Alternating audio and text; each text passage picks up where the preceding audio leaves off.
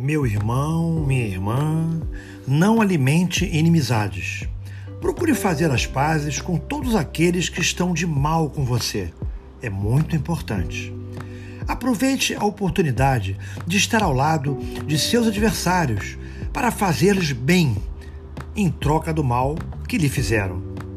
Não deixe escapar o ensejo de anular o mal em torno de você, enquanto estiver na terra, para que ao sair dela tenha sua consciência tranquila. Cultive o perdão, cultive a compaixão. Faz muito bem, não é? Graças a Deus, graças a Jesus.